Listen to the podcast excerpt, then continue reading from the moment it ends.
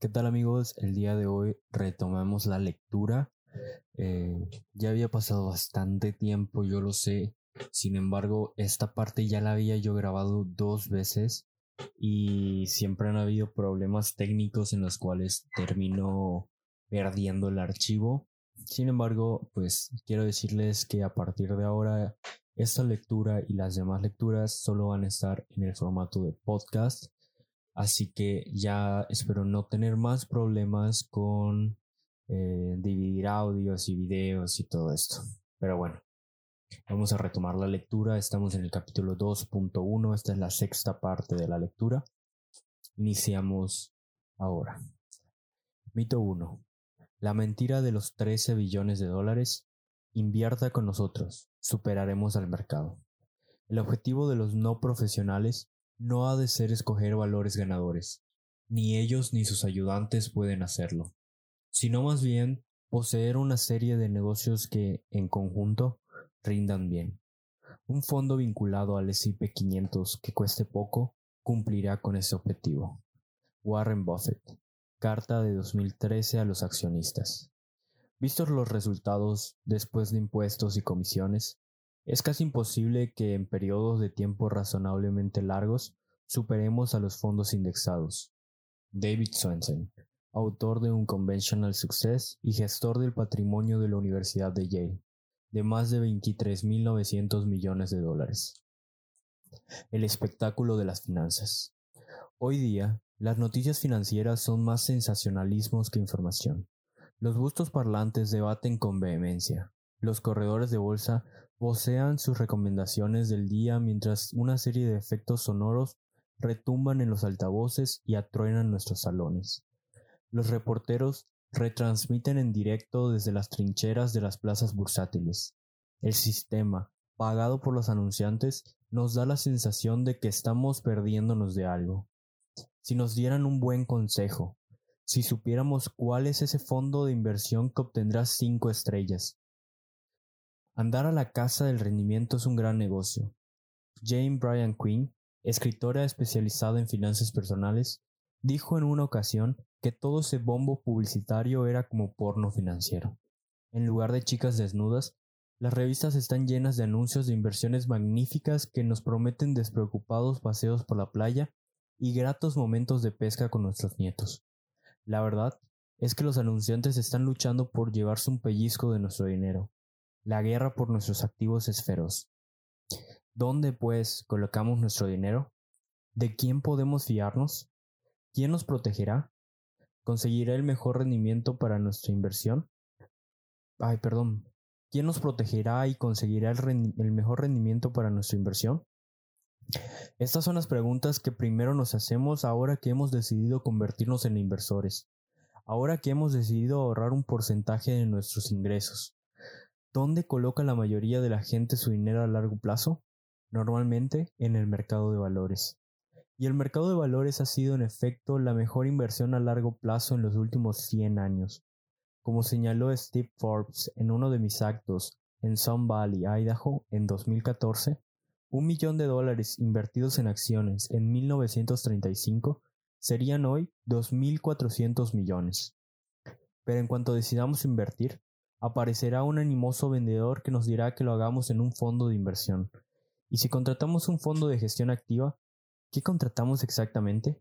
Pagamos a un gestor financiero esperando que sepa del tema más que nosotros. Es una suposición perfectamente natural, porque con, nuestra tareadísima vida, elegir los mejores valores de los en los que invertir sería como lanzar dardos. Así que ponemos nuestro dinero en manos del gestor activo de un fondo de inversión de 5 estrellas que, por definición, trata activamente de superar al mercado porque sabe escoger valores mejor que los demás. Pero pocas empresas podrán, pondrán en cuestión la llamada mentira de los 13 billones de dólares, que es la cantidad de dinero invertido en fondos de inversión. ¿Están preparados para saber cuál es esa mentira? Un sorprendente 96% de los fondos de inversión de gestión activa son incapaces de superar al mercado durante mucho tiempo. Seamos claros, cuando decimos superar al mercado, en general, nos referimos en realidad a un índice bursátil.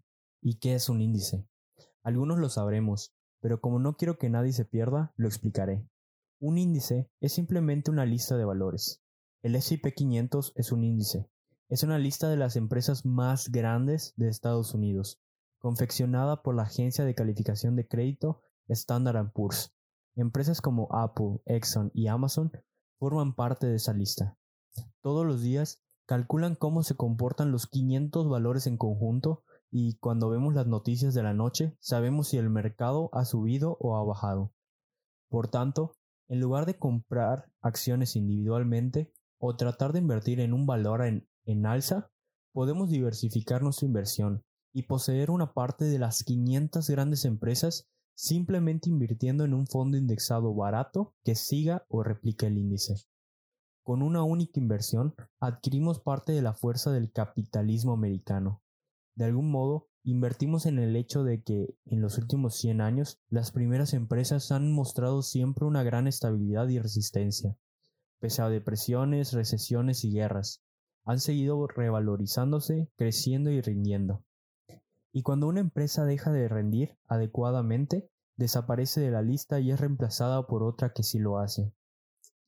El asunto es que si invirtiéramos en el índice, no tenemos que pagar un profesional que nos elija los valores del índice que deberíamos comprar.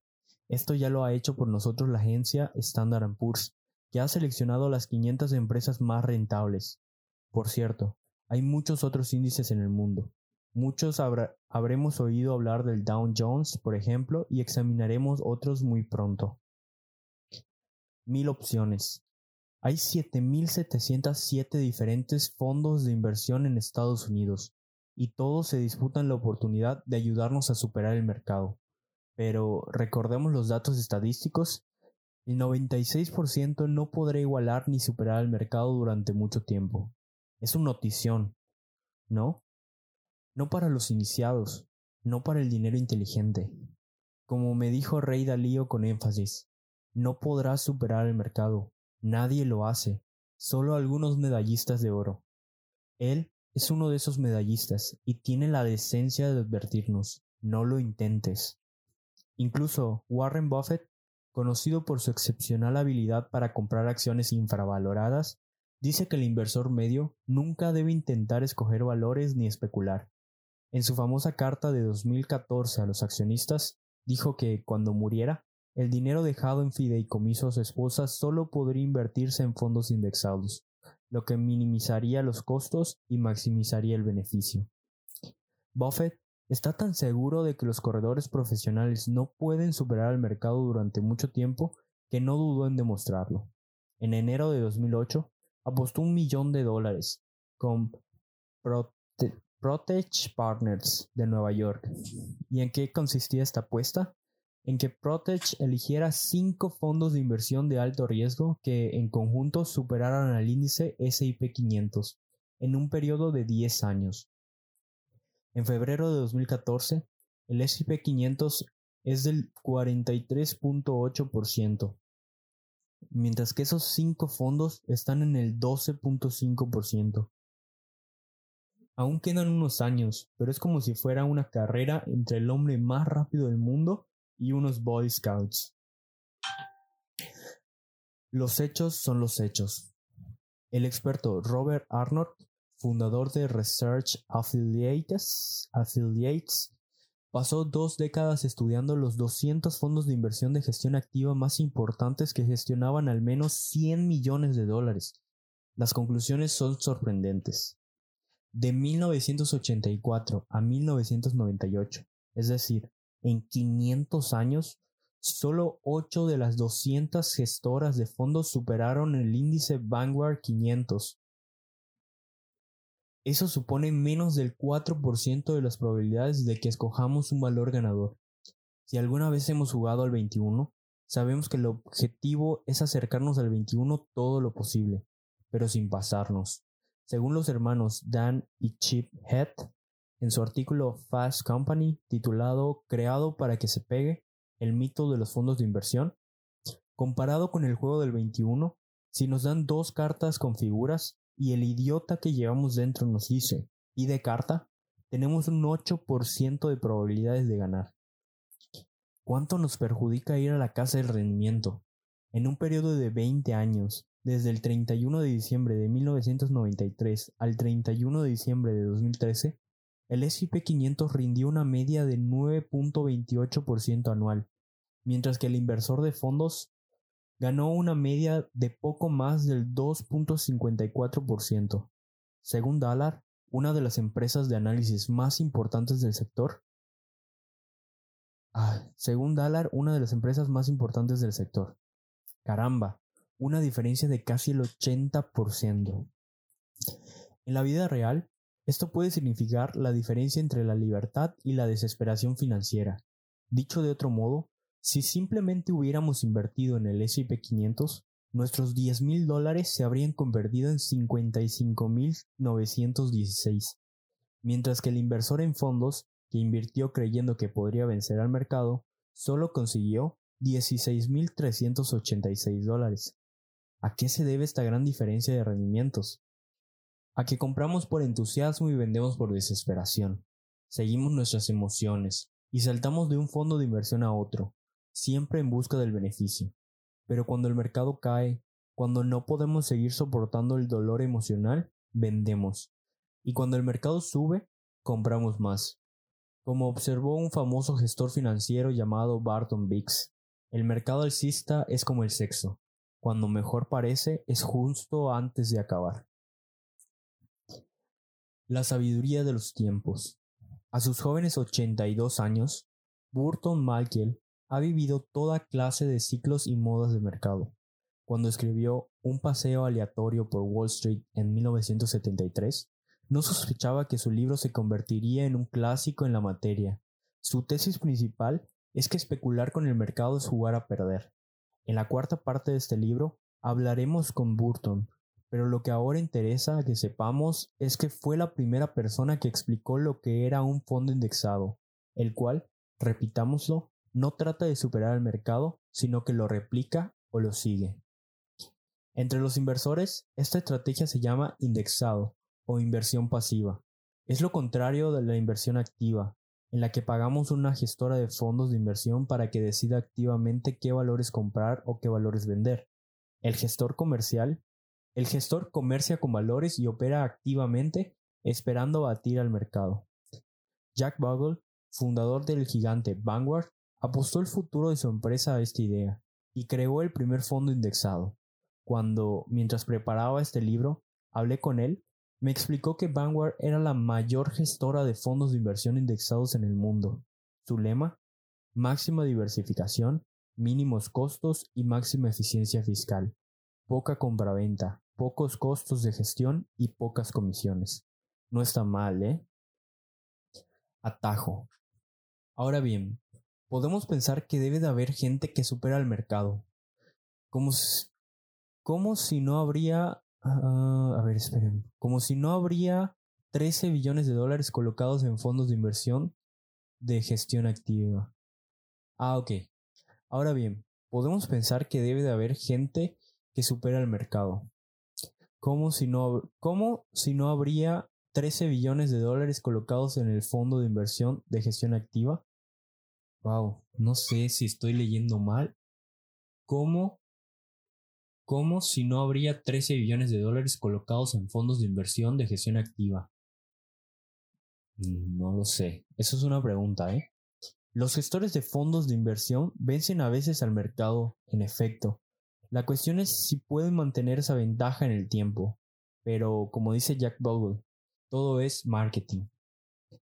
Está en nuestra naturaleza humana querer ser más rápidos, mejores, más listos que los demás.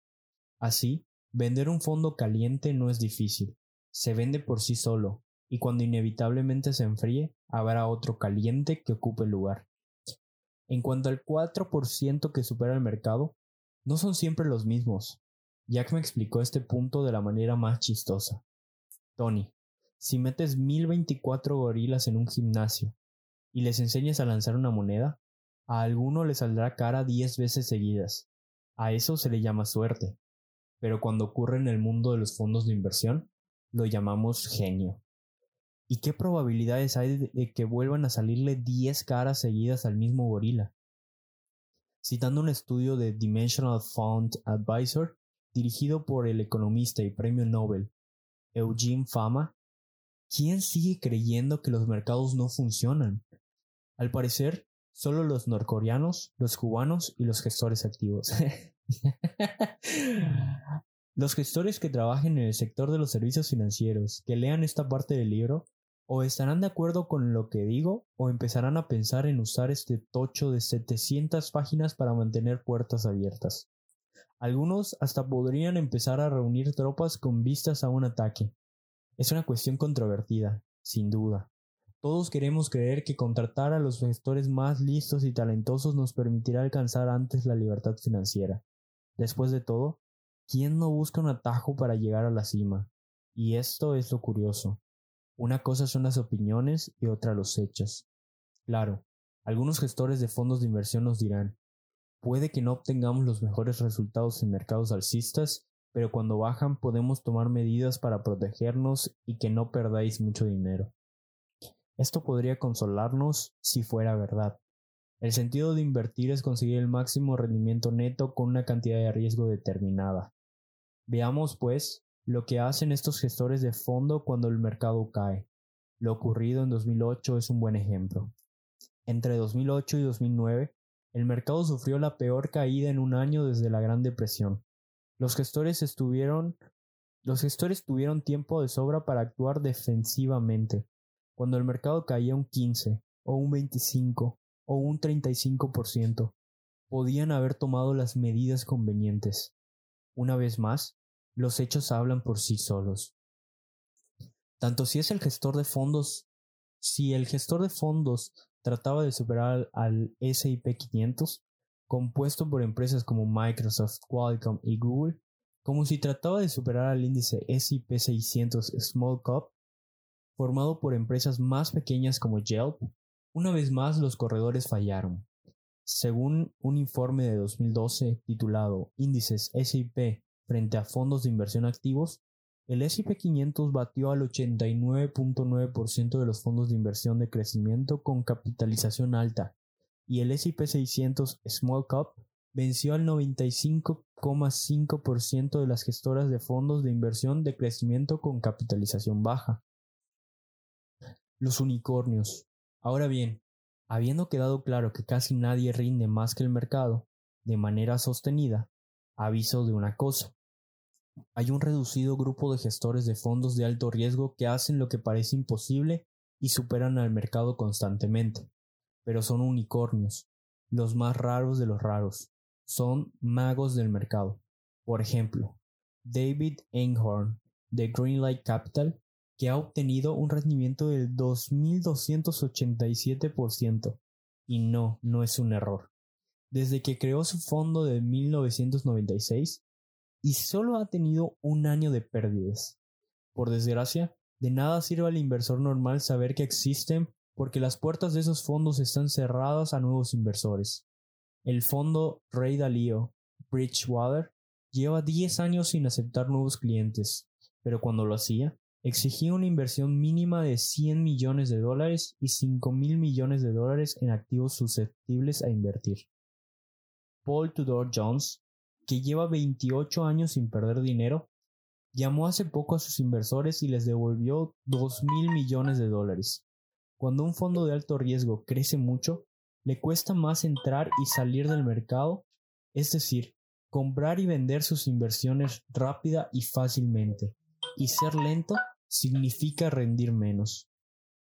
Antes de que el lector empiece a pensar que esto es un panegírico de los fondos de alto riesgo, quiero dejar claro una cosa. Por quinto año consecutivo y hasta 2012, la mayoría de las gestoras de fondos de alto riesgo rindieron menos que el S&P 500.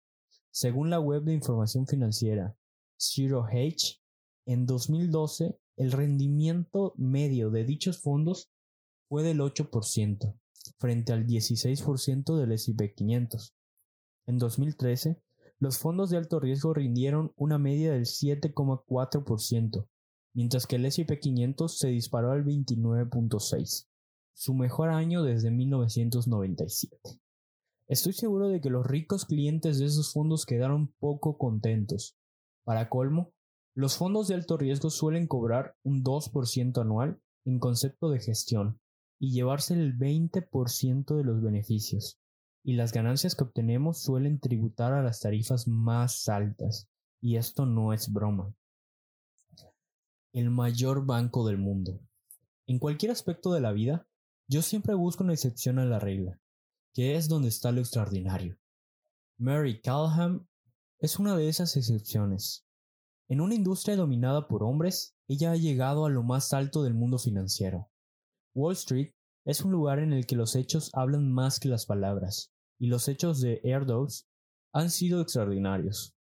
Los resultados constantes y pioneros la han llevado al puesto de consejera delegada de JP Morgan Asset Management, y ahora dirige carteras de valores que ascienden a 2.5 billones de dólares. Sí, con B. Tuvimos una fantástica entrevista para este libro, y compartió conmigo su profundo saber, como veremos en la sexta parte. Pero cuando le hablé de los estudios según los cuales ningún gestor supera al mercado de una manera sostenida, enseguida me señaló que muchos de los gestores de fondos de JP Morgan lo han hecho. Que muchos de los gestores de fondos de JP Morgan lo han hecho en los últimos 10 años. ¿Por qué? Según los ejemplos que me dio, ninguno de esos gestores perdió tanto como el mercado cuando éste bajaba. La diferencia, me dijo, es el margen, que les permitía seguir por delante. Erdos y muchos expertos del sector convienen en que hay mercados poco desarrollados o poco emergentes, que ofrecen a los gestores oportunidades de obtener un margen. Tienen la oportunidad de conseguir aún más ventajas en los llamados mercados fronterizos, países como Kenia y Vietnam, donde la información no es tan transparente ni viaja tan rápido. Erdos dice que en estos lugares empresas como JP Morgan tienen un gran alcance y muchos recursos, y pueden usar los contactos locales para obtener información valiosa en tiempo real. Según Jack Bogle, no hay pruebas empíricas que demuestren que la gestión activa es más eficaz en todas las categorías principales de los activos, como los fondos de inversión de crecimiento con alta y media capitalización o los valores. Pero sí parece que estos mercados fronterizos ofrecen oportunidades a los gestores activos de superar a veces el mercado. ¿Continuará haciendo mucho tiempo? ¿Continuarán haciéndolo mucho tiempo? Lo veremos. Lo que sí sabemos es que todos los gestores activos, desde Ray Dalio a JP Morgan, se equivocarán en algún momento, en su intento de superar al mercado. Por lo tanto, Desarrollar un sistema y saber dónde colocar nuestros activos es fundamental.